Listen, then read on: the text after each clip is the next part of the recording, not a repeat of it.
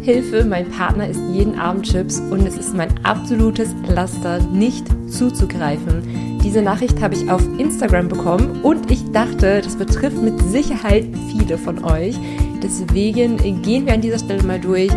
Was kann ich tun, ja, wenn jemand die ganze Zeit vor mir Chips isst und ich eigentlich gesünder leben will, ich eigentlich abnehmen will, aber ich dann einfach zugreifen muss und mich hinterher dann ärgere, dass ich zugegriffen habe. Und damit hallo und herzlich willkommen zurück zum Ist ja nicht weniger Podcast. Und nicht wundern, falls du im Hintergrund so ein paar Gluggergeräusche, jetzt gerade war auch wieder eins da, hörst. Es ist ein bisschen kalt hier im Raum, deswegen habe ich die Heizung angestellt und die hat das irgendwie die ersten zehn Minuten so, dass sie immer mal wieder ein bisschen rüttelt und gluckert etc. Ich habe jetzt aber entschieden, dass ich die Heizung anhalte, damit ich hier nicht erfriere in diesem Raum. Das ist schon, ja, es ist halt Ende September und jetzt wird es langsam kälter etc. Ja, die Heizung muss auf jeden Fall an. Genau, mein Partner isst jeden Abend Chips und es ist mein absolutes Laster, nicht zuzugreifen. Ich habe dir an dieser Stelle einmal drei Schritte mitgebracht, wie ich damit umgehe, wenn es jemand so macht ähm, und was ich auch dir empfehlen würde, das zu machen. Und wie immer gilt die Regel, pick dir das raus, wo du dich am wohlsten mitfühlst, ähm, wo du dir am ehesten vorstellen kannst, oh ja, das kann ich machen. Ähm, deswegen, ich habe dir schon mal so drei Punkte mitgebracht. Und der erste Schritt ist einer, der benötigt so ein kleines bisschen Überwindung erstmal, aber trotzdem glaube ich, dass es erstmal der leichteste ist und vor allem auch den schnellsten Soforteffekt haben könnte. Und das wäre nämlich, den Partner einmal darauf anzusprechen oder auch um Hilfe zu bitten. Und diesen Punkt würde ich eigentlich nicht überspringen, weil ich kann mir schon vorstellen, dass vielleicht bei dir jetzt Gedanken kommen wie, ach, der ändert eh nichts oder der nimmt mich nicht ernst. Ähm, also ich habe, ja, ich habe auch schon so die Erfahrung mit so ein paar Leuten gemacht, wo ich so gedacht habe, ach ja, nee, das, das bringt nichts, der wird eh nichts ändern und so weiter.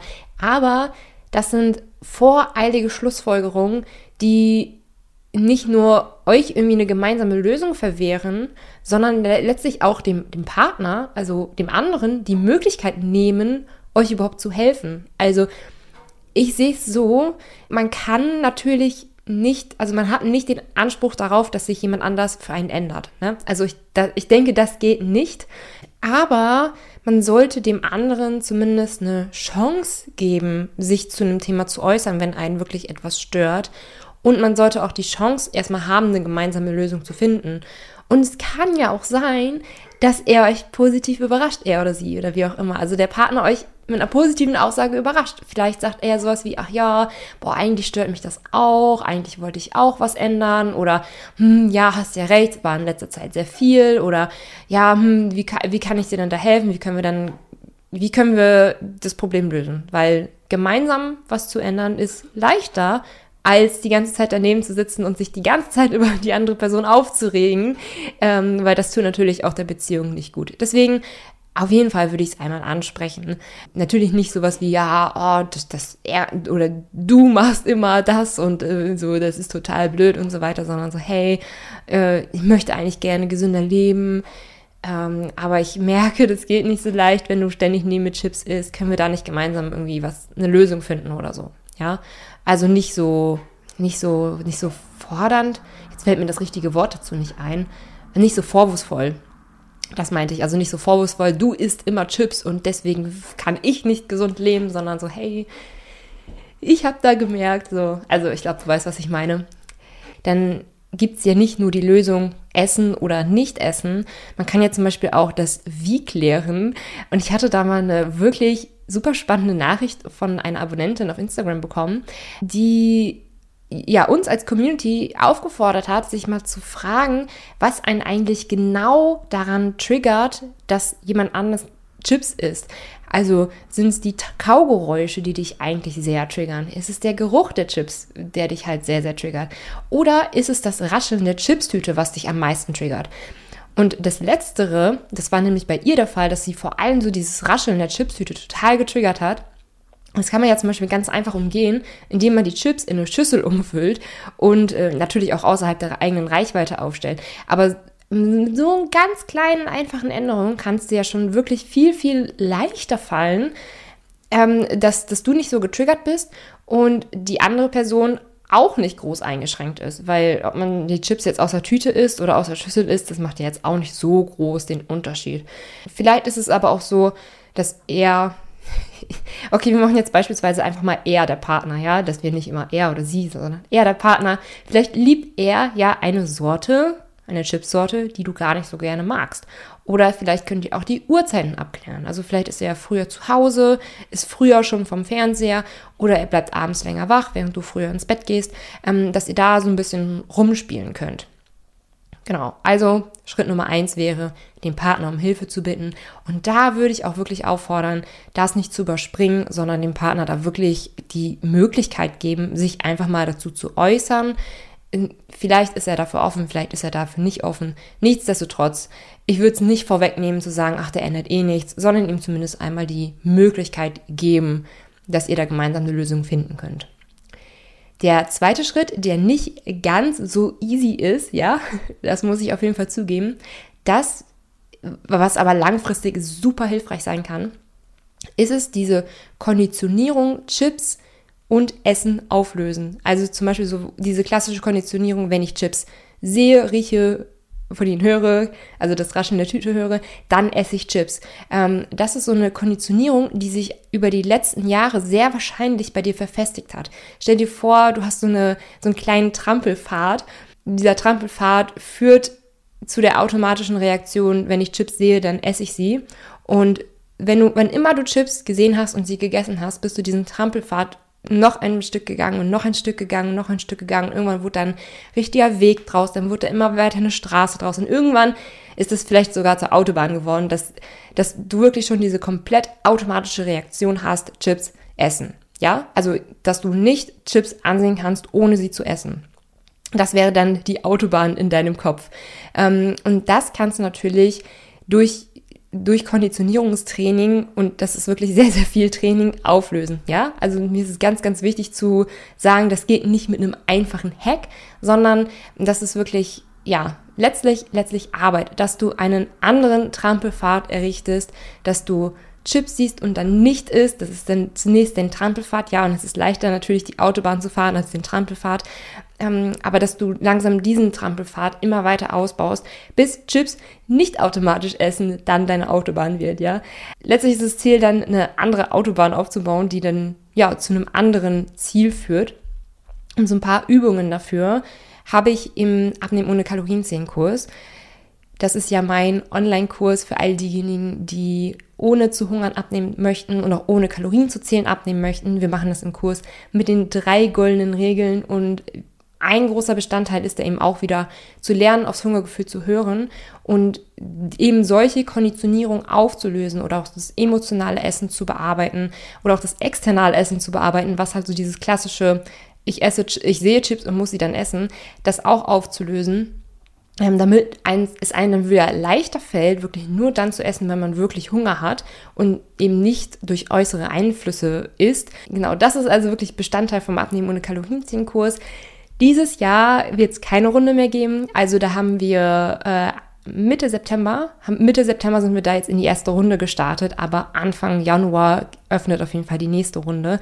Ich verlinke dir in den Shownotes einmal den Link zum Kurs. Da gibt es auch eine Warteliste, in die du dich dann eintragen kannst.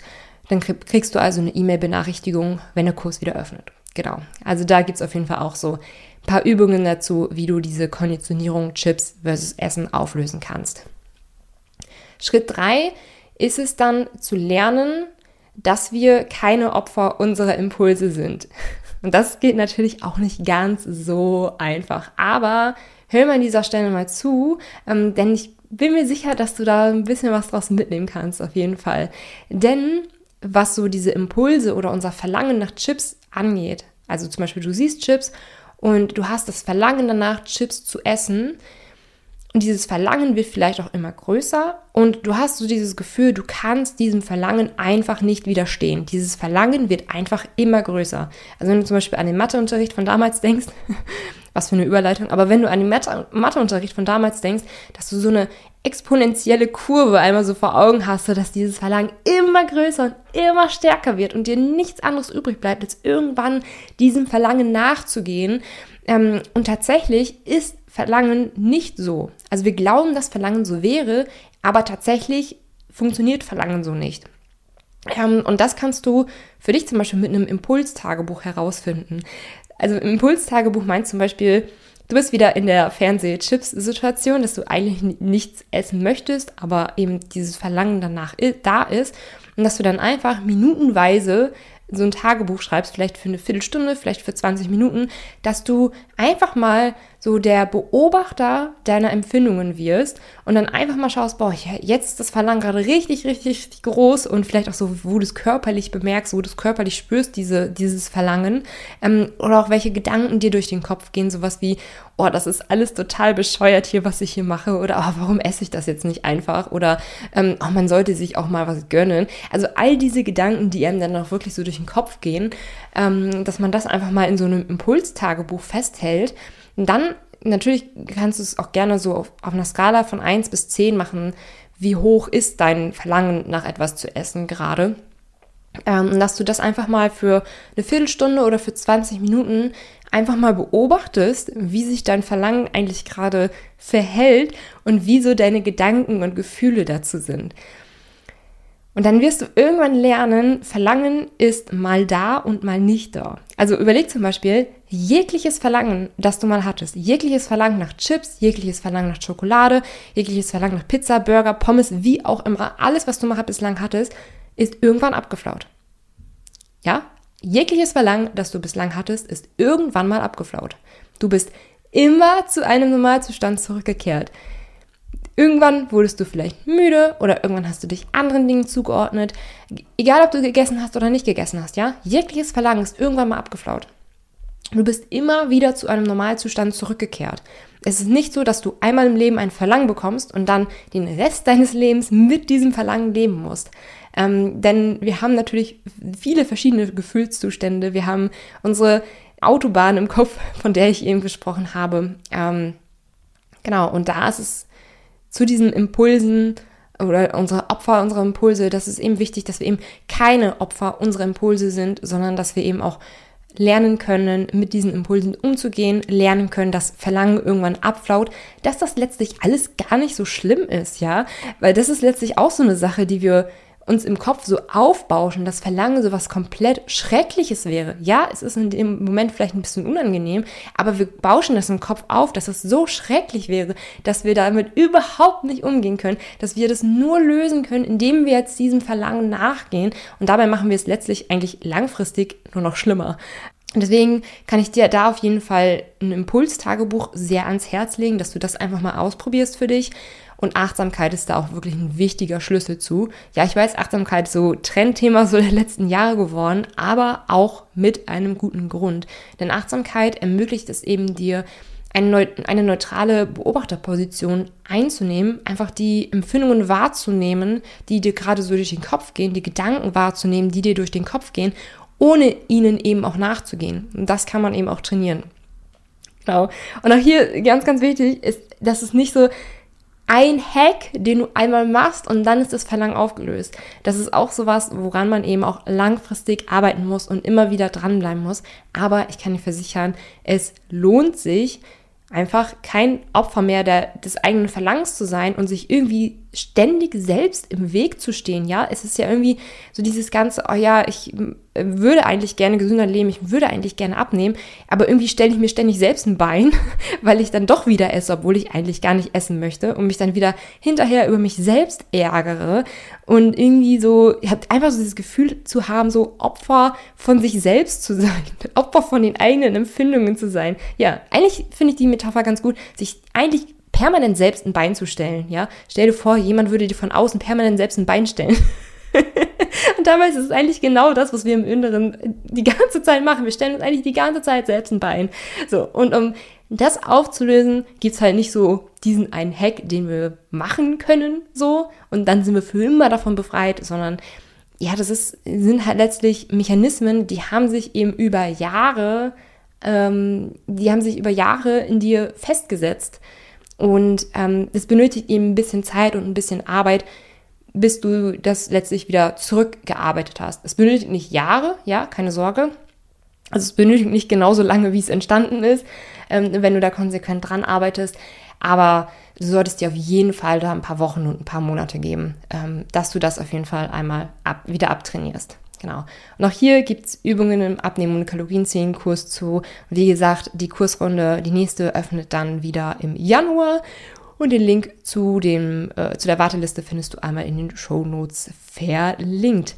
Ich fasse an dieser Stelle die drei Tipps zusammen, die ich zu dem Problem bekommen habe. Hilfe, mein Partner isst jeden Abend Chips und es ist mein absolutes Laster, nicht zuzugreifen. Also Schritt Nummer eins, denke ich mal, das wäre so der erste Quickie-Schritt, der vielleicht ein bisschen Überwindung kostet, ähm, wo wir allerdings wirklich auch einen Sofort-Erfolg haben könnten. Schritt Nummer eins wäre nämlich, den Partner um Hilfe zu bitten.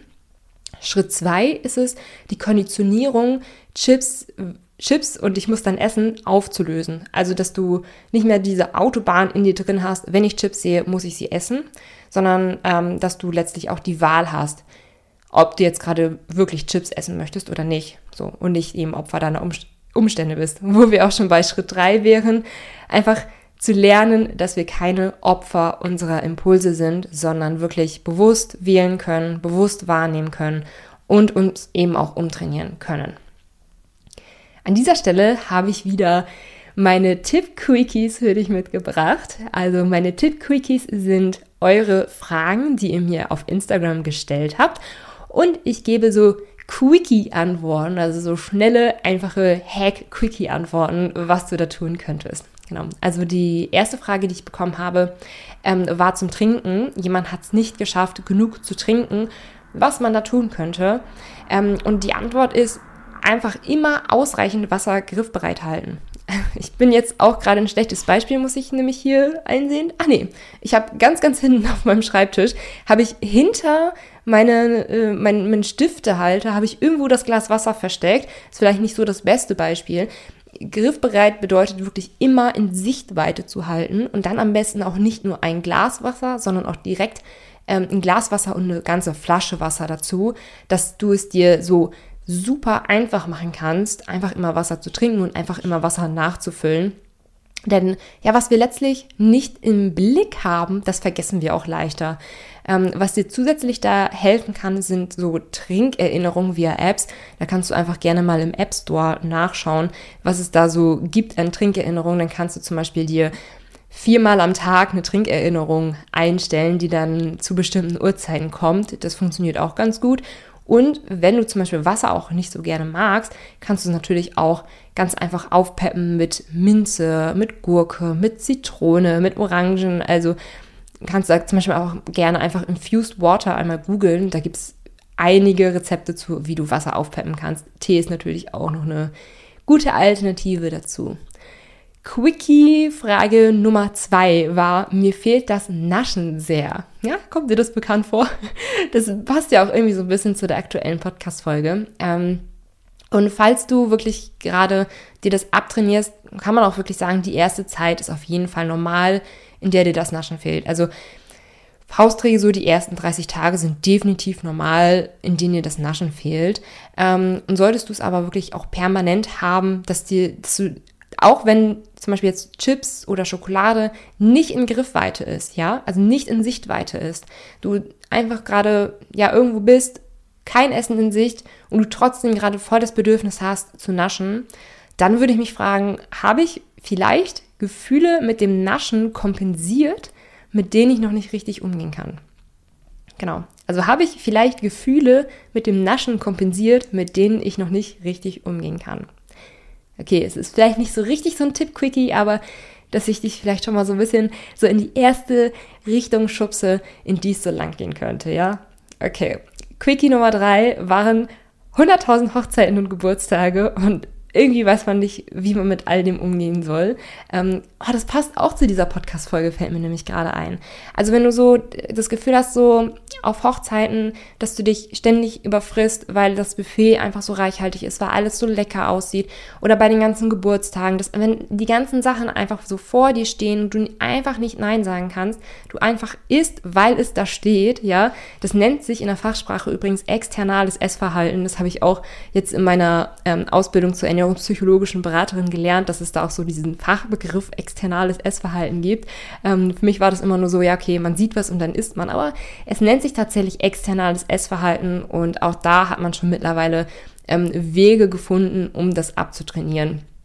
Ähm, was ich dann in der ernährungspsychologischen Beraterausbildung gelernt habe, was super, super spannend war. Ähm, genau, es ist meistens eben nicht so richtig quickie, so diese ganzen psychologischen Sachen. Ähm, aber was ich dir auf jeden Fall schon mal so mitgeben kann, wie du da leicht damit umgehen könntest, wäre auf jeden Fall nicht vorher zu hungern, also ganz normal zu essen und da auch leicht gesättigt hinzugehen. Denn wenn du wirklich in so einem Heißhungermodus bist, ähm, dann fällt es dir auf jeden Fall noch schwerer, dem Ganzen zu widerstehen. Ja, also bloß nicht super krass hungrig dahin gehen, weil du denkst, dass du dich dir jetzt sowieso den Magen vollschlägst. Das geht meistens nach hinten los, weil du dann dich noch mehr überfrisst, als, äh, ja, als wenn du jetzt ganz normal gesättigt dahin gegangen wärst. Und wenn du zum Beispiel abends auf eine Hochzeit gehst, auf eine Hochzeitsfeier gehst, dann kannst du natürlich den Tag vorher, also morgens, mittags, nachmittags entscheiden, wie du dich noch ernährst. Ähm, da würde ich jetzt einen besonderen Fokus auf Gemüse, auf Proteine, auf Ballaststoffe legen, dass du eben auch so diesen ja, diesen guten Sättigungsstatus mit drin hast und es dir dann leichter fallen kann, dem Ganzen zu widerstehen. Genau. Das ist jetzt nicht so, dass bloß weil du halt gut gesättigt bist, dass du dann äh, dich nicht überessen wirst. Ja, also das ist ja auch gerade so diese Auswirkung vom externalen Essverhalten, dass du dich auch über isst, einfach weil es da steht. Ähm, aber so dieses erstmal relativ gut gesättigt sein ist ein ähm, State, ab dem man dann arbeiten kann, ab dem man dann anfangen kann zu arbeiten an diesem externalen Essverhalten zu arbeiten. War es jetzt ein ganzer Satz? Ich bin mir gerade nicht sicher, aber ich hoffe, es ist rübergekommen, was ich damit sagen wollte. Ähm, also, dass dieses leicht gesättigt sein erstmal die Grundlage dafür ist, dass man da überhaupt dran arbeiten kann. So, okay. Das waren so meine Tipp-Quickies. Ein Rezept der Woche habe ich dir an dieser Stelle auch noch mitgebracht. Die Rezepte der Woche wähle ich immer von meinem Foodblog milenasrezept.de aus, wo du mittlerweile über 90 gesunde und kalorienarme Rezepte findest. Also es lohnt sich auf jeden Fall sehr, da einmal vorbeizuschauen auf milenasrezept.de. Ist auch in den Show Notes verlinkt. Und heute habe ich dir die Kaiserschmarrn mitgebracht. Für mich als Norddeutsche ich habe wirklich erst Kaiserschmarrn so kennengelernt, als ich so in diese ganze Foodblogging-Szene reingekommen bin, ähm, weil man bei uns oben einfach Pfannkuchen sagt und den dann auch nicht zertrennt, ja. also deswegen, Kaiserschmarrn war für mich erstmal so was komplett Neues. Ähm, aber die sind so lecker, wirklich. Also Kaiserschmarrn total lecker. Für die Norddeutschen unter euch, ihr könnt euch das so vorstellen, wirklich, als würde man so einen wirklichen so einen Eierpfannkuchen, der so einen Eierpfannkuchen ausbacken so. Also das ist relativ fluffig, relativ weich. Den backt man dann so aus. Ähm, kann man entweder im Ofen oder in der Pfanne machen. Backt man schön aus. Und dann ähm, zerdrückt man so diesen großen Pfannkuchen mit, mit einem Pfannwender. Also so kann ich, würde ich jetzt Kaiserschmarrn für uns Norddeutsche einmal erklären. Ähm, die Version, die ich dir auf dem Blog mitgebracht habe, die ist kalorienarm. Also sie enthält so ungefähr, glaube ich, 400, 410, irgendwie sowas Kalorien pro Portion, habe ich mir nicht aufgeschrieben. Und ist dabei aber auch sehr proteinreich.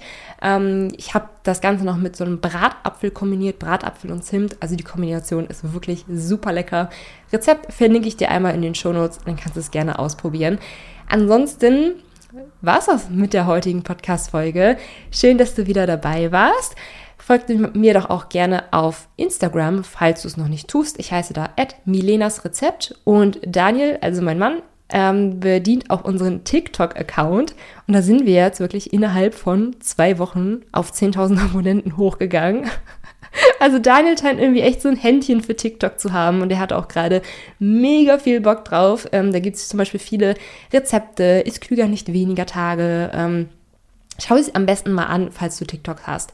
Ähm, er heißt da ist klüger unterstrich nicht weniger. Ist auf jeden Fall auch nochmal in den Show Notes verlinkt. Ja, und ansonsten wünsche ich dir noch einen schönen Tag, eine schöne Woche und wir hören uns dann das nächste Mal wieder. Tschüss!